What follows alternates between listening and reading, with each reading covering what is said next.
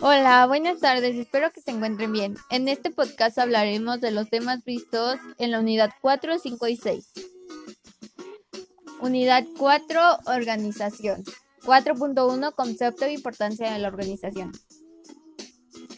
La organización es el establecimiento de la estructura necesaria para la coordinación racional de las actividades mediante la determinación de las jerarquías, disposición, correlación y agrupación de actividades, con el fin de poder realizar y simplificar las funciones sociales. La importancia de la organización. El propósito de la organización es simplificar el trabajo y coordinar y optimizar funciones y recursos. En otras palabras, lograr que el funcionamiento de la empresa resulte sencillo y que los procesos sean fluidos para quienes trabajan en ella, así como para la atención y satisfacción de los clientes. En esta etapa se definen las áreas funcionales de las estructuras, los procedimientos, sistemas y jerarquías para lograr los objetivos de la empresa, así como los sistemas y procedimientos para efectuar el trabajo. La organización implica múltiples ventajas que fundamentan la importancia de desempeñar las actividades eficientemente con un mínimo esfuerzo. Ejemplo, reduce los costos e incrementa la productividad, reduce o elimina la duplicidad, establece la arquitectura de la empresa y simplifica el trabajo. 4.2. Elementos y principios de la organización. Los elementos son la estructura organizacional que implica el establecimiento del marco fundamental en el que habrá de operar el grupo social, ya que establece la disposición de y la correlación de las funciones jerárquicas y actividades necesarias para lograr los objetivos. Coordinación. La estructura propicia la armonía y la adecuada sincronización de las actividades a fin de facilitar el trabajo de la mejor manera posible. Agrupación y asignación de actividades y responsabilidades. Organizar implica la necesidad de agrupar, dividir y asignar las funciones a fin de proveer la especialización. Además, origina la necesidad de establecer niveles de autoridad y responsabilidad dentro de la empresa. Los principios de la organización son 10. 1. De la misión. Toda y cada una de las actividades establecidas deben servir para lograr la misión de la organización. 2. Simplificación. No hay que confundir el sistema organizacional con sistemas burocráticos o papeleo excesivo. 3. Especialización. El trabajo se realiza más fácilmente si se subdivide en actividades claramente relacionadas y delimitadas. 4. Jerarquía. La organización es jerárquica. Cualquier empresa debe definir los niveles jerárquicos y la autoridad de de cada puesto para propiciar el orden y la disciplina. 5. Paridad de autoridad y responsabilidad. A cada grado de responsabilidad conferido debe corresponder el grado de autoridad necesario para poder cumplirla. 6. Unidad de mando. Los subordinados no deberán reportarse a más de un supervisor pues el hecho de que un empleado reciba órdenes de dos o más personas solo ocasiona fugas de responsabilidad. 7. Difusión. Las obligaciones de cada puesto, eh, la filosofía organizacional y los manuales deben estar a disposición de todos los integrantes de la organización. 8. Amplitud o tramo de control. Hay un límite en cuanto al número de subordinados que deben reportarse a un directivo, de tal manera que pueda realizar todas sus funciones eficientemente. 9. De la coordinación. Las áreas y departamentos de la empresa deberán mantenerse en armonía. El directivo debe buscar el equilibrio de todas las funciones de la organización. Y 10. Adecuación. Una vez que se ha establecido la estructura organizacional, esta requiere mantenerse y mejorarse. 4.3. Sistemas de organización. Eh, se refieren a los distintos tipos de sistemas o modelos de estructuras organizacionales que pueden implementar, implantar en una empresa. La determinación de la clase de la organización o estructura más adecuada depende de factores tales como el giro, magnitud, características, recursos, objetivos, tipo y volumen de producción de la empresa. Los tipos de estructuras más comunes son Línea o militar. Se caracteriza porque la autoridad se centra en una sola persona, que toma todas las decisiones y que tiene la responsabilidad básica del mando. Línea funcional. Eh, se basa en agrupar las funciones de acuerdo a las áreas funcionales de la empresa. Staff. Eh, este tipo de estructura surge a la necesidad de las empresas de controlar con ayuda de especialistas el manejo de conocimientos, capaces de proporcionar información experta y asesoría de los departamentos de línea. Comités. Consiste en asignar funciones y proyectos en un grupo de personas de la empresa que se reúnen y se comprometen a discutir y decidir en común los asuntos que se les encomienda. Multidivisional. Este tipo de estructura es propia de grandes empresas en las que por la magnitud de, de sus operaciones y para lograr su mayor eficiencia, la organización se subdivide en unidades con base en productos, servicios, áreas geográficas o procesos. Holding. Puede ser también una empresa en la que dependen unidades de negocio autónomas que, forman parte de la empresa matriz, el cual, sin embargo, cada unidad de, de negocio funciona independientemente y mantiene los nombres originales de la empresa. Matricial.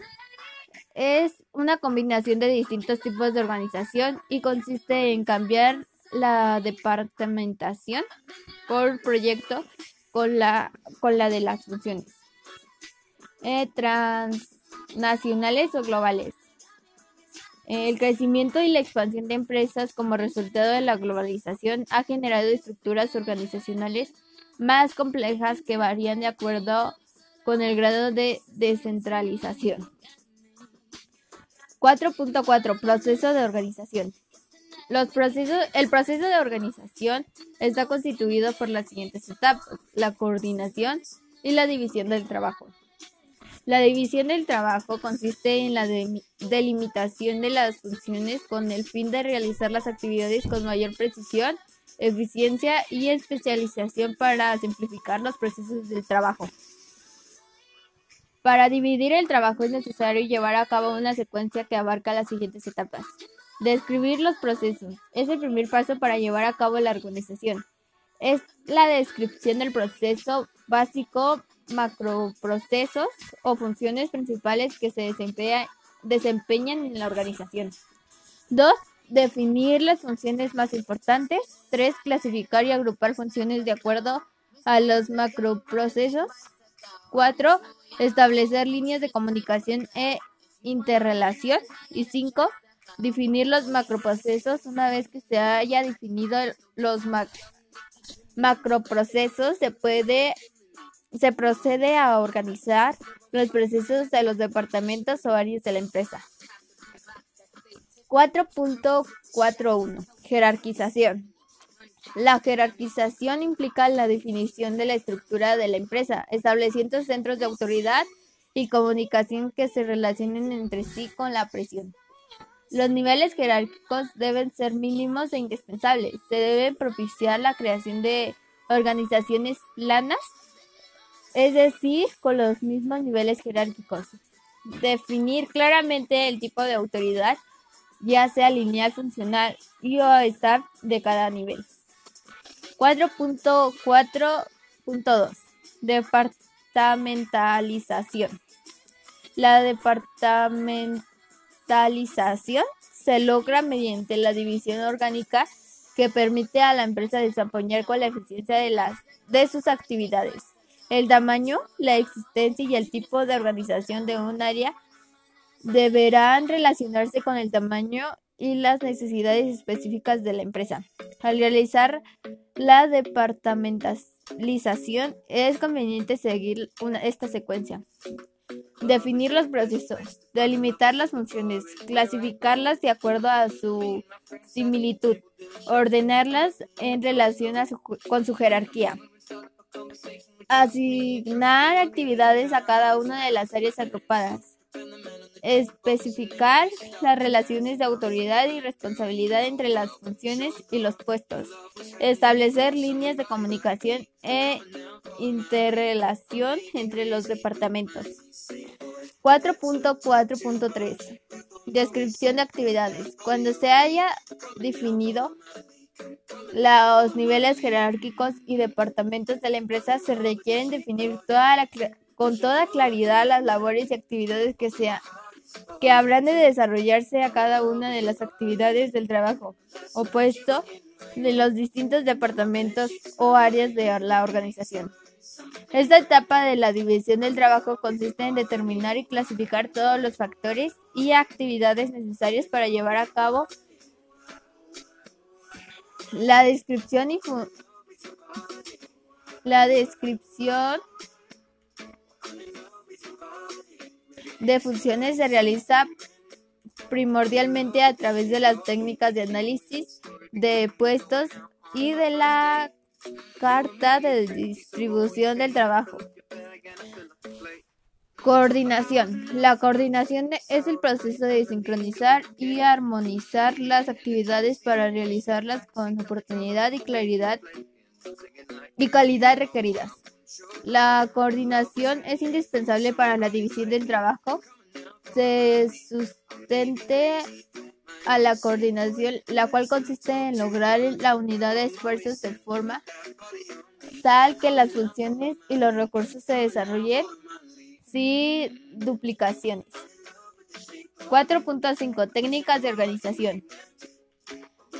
Eh, las técnicas de organización que se utilizan en el proceso de organización deben aplicarse de acuerdo a las necesidades de la empresa. A continuación se describen las principales técnicas de organización. Cualitativas, manuales, diagramas, ordigramas, cuadros de distribución de actividades. O cualitativas, tiempos y movimientos, ingeniería de métodos, muestreo de trabajo. 4.6 Organigramas. Conocidos también como gráficas de organización o cartas de organización. Son representaciones gráficas de la estructura formal de una organización que muestran las interrelaciones, las funciones, los niveles jerárquicos, las obligaciones y la autoridad. La importancia de los organigramas. Construyen una fuente autorizada de consulta con fines de información. Indicar la relación jerárquica que guardan entre sí los principales órganos que integran la dependencia o entidad. Formas de presentar los organigramas. Está la forma vertical, en que los niveles jerárquicos se quedan determinados de arriba abajo, y forma horizontal. Los niveles jerárquicos se representan de izquierda a derecha. El mixto se utiliza por razones de espacio, tanto horizontal como vertical, y circular, donde los niveles jerárquicos quedan determinados desde el centro hacia la periferia. Clasificación de los organigramas por su objetivo, por su área y por su contenido. Eh, Y es, ahí termina la unidad 4. Empezamos con la unidad 5. Eh, tema de la unidad 5, dirección. 5.1, concepto de la dirección. La dirección es la ejecución de los planes de acuerdo con la estructura organizacional mediante las guías de los esfuerzos del grupo social, a través de la motivación, la comunicación y el ejercicio del liderazgo. La dirección y su importancia. Si bien es cierto que todas las etapas del proceso administrativo revisan de, igual importancia, es en la dirección donde se realiza todo el planteo y se ejecutan propiamente todos los elementos de la administración, a tal grado que en muchas ocasiones se confunden los conceptos administrar y dirigir. Principios de la organización. 1. Resolución del conflicto. 2. Aprovechamiento del conflicto. 3. Impersonalidad de mando. 4. Coordinación de interés. Y 5. De vía jerárquica. Integración. La integración es el proceso por el medio del cual se eligen los recursos necesarios para poner en marcha las decisiones. Eh, los principios de integración son la prohibición de elementos necesarios, calidad de los proveedores, el hombre adecuado para el puesto adecuado. Etapas o elementos de la dirección. La toma de decisiones. Eh, la motivación, comunicación y liderazgo.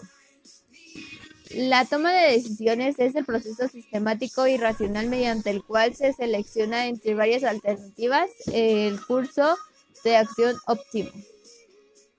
El proceso de toma de decisiones es definición del problema, determinación de alternativas y selección, implementación y evaluación de resultados.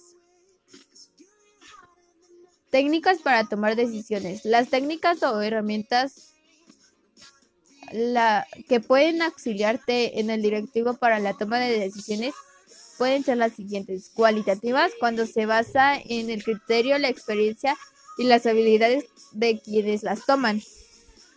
Y cuantitativas, que se utiliza, que utilizan métodos matemáticos, estadísticos y de ingeniería económica.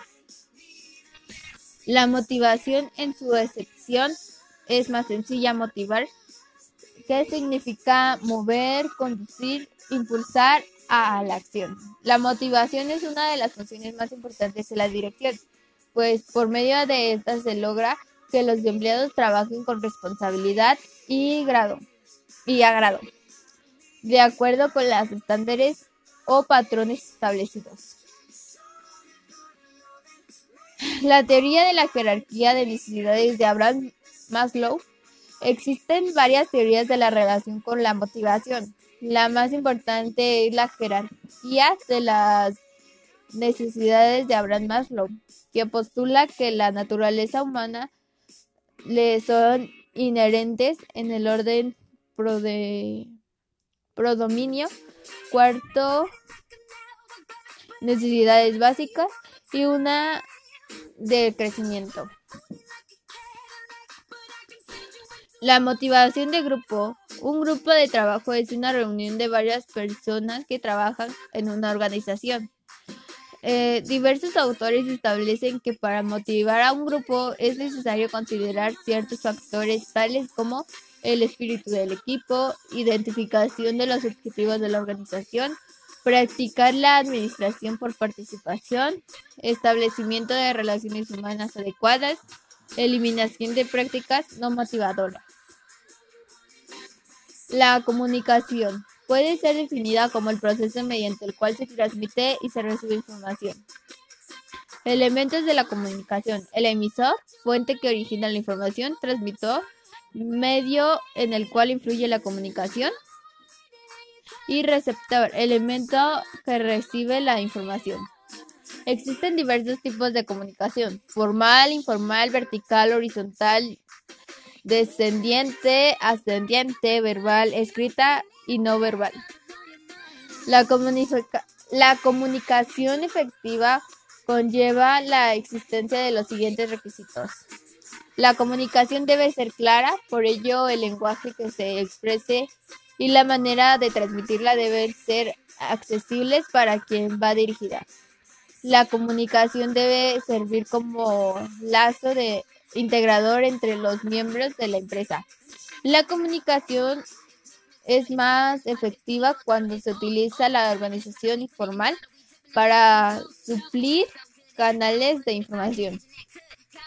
Toda acción administrativa debe acompañarse de un programa de comunicación. La comunicación debe ser lo más, de lo más concisa posible y la comunicación formal de la empresa debe efectuarse por escrito y, y pasar a través de los canales. El liderazgo es la capacidad de influir y guiar a un grupo hacia un logro de la visión. Características de un buen líder. Eh, tiene que tener visión, sencillez y humildad, espíritu de logro, compromiso, optimismo, sentido de común, iniciativa y creatividad, seguridad en sí mismo. Mm. Eso sería todo por la unidad 5. Pasaremos a la unidad 6. Es denominada evaluación y control.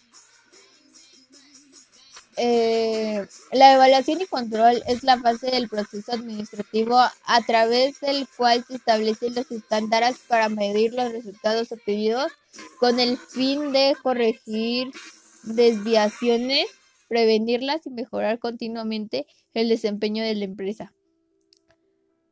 El proceso de control es el control, establecimiento de estándares, mención y dirección detención de desviaciones, corrección y retroalimentación. El establecimiento de estándares e indicadores pueden ser definidos como la unidad de medida que sirve como patrón para efectuar el control. Una desviación o no conformidad es la diferencia entre el desempeño real y el estándar. La corrección, corrección es la acción de y aplicación de medidas para eliminar las desviaciones o no conformidades con relación a los estándares o indicadores. La retroinformación proporcionada proporciona elementos para efectuar mejoras en un sistema administrativo y para prever la posible existencia de fallas y errores. Eh, los tipos de controles preliminar es aquel que efectúa antes que de realizar las actividades concurrentes se ejerce de manera simultánea a la relación de actividades como un proceso continuo y posterior se aplica después de haber realizado las actividades. Para establecer un sistema de control se requiere contar con objetivos y estándares e indicadores, capacitar al personal para que comprenda y aplique los controles y evaluar la efectividad de los controles. Existen múltiples tipos de controles e informes en términos generales. Al diseñar, elaborar y presentar un informe es conveniente tomar en cuenta los siguientes lineamientos. Confiabilidad, unidad de tema, indicativos, claridad y concisión, gráficas y autoindividuales, frecuencia y oportunidad. Los sistemas de información comprenden todos aquellos medios a través de los cuales se procesa la información y, e informes relativos al funcionamiento de toda y cada una de las actividades de la organización. La auditoría es la revisión sistemática de los resultados de la empresa. Esta puede ser contable y administrativa. Mediante la auditoría administrativa se establecen métodos que permiten evaluar el cumplimiento del proceso administrativo con el objetivo de alcanzar una mayor eficiencia de áreas y por ende la consecución de los objetivos. Los indicadores de, actuación o estándares son un patrón para evaluar los resultados.